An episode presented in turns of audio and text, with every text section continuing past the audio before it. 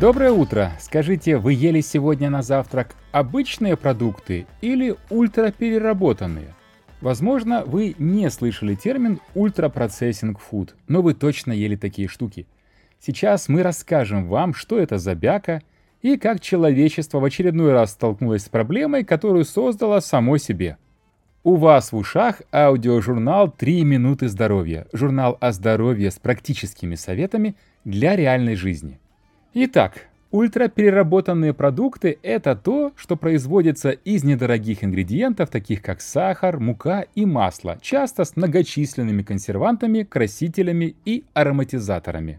Эти продукты содержат большое количество калорий, чрезмерное количество жира, сахара или натрия, но крайне бедны питательными веществами. Примеры включают в себя всевозможные закуски, чипсы или сухарики, готовые к употреблению крупы, напитки с высоким содержанием сахара и кондитерские изделия. Они очень вкусны, дешевы, повсеместно распространены и содержат консерванты, обеспечивающие длительный срок хранения.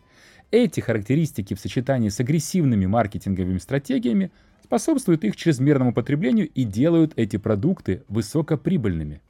Теперь вы знаете, что чипсы, так называемые детские сухие завтраки, всевозможные закуски, которые продаются в прикассовой зоне, это никакая не еда. И это даже не мусорная еда. Это сверхмусорная еда, которая наносит большой вред вашему здоровью, потому что, в общем говоря, это не еда. Это сахар, кукурузный сироп, усилители вкуса, ароматизаторы, загустители, глазировка – гидролизованные белки, и вот это все даже на слух ужасное. В январе 2019 года журнал The Lancet опубликовал статью «Глобальная пандемия ожирения, недоедания и изменения климата». Эта работа стала результатом трехлетнего проекта журнала, в котором приняли участие 43 автора из 14 стран мира, представляющие широкий спектр дисциплин.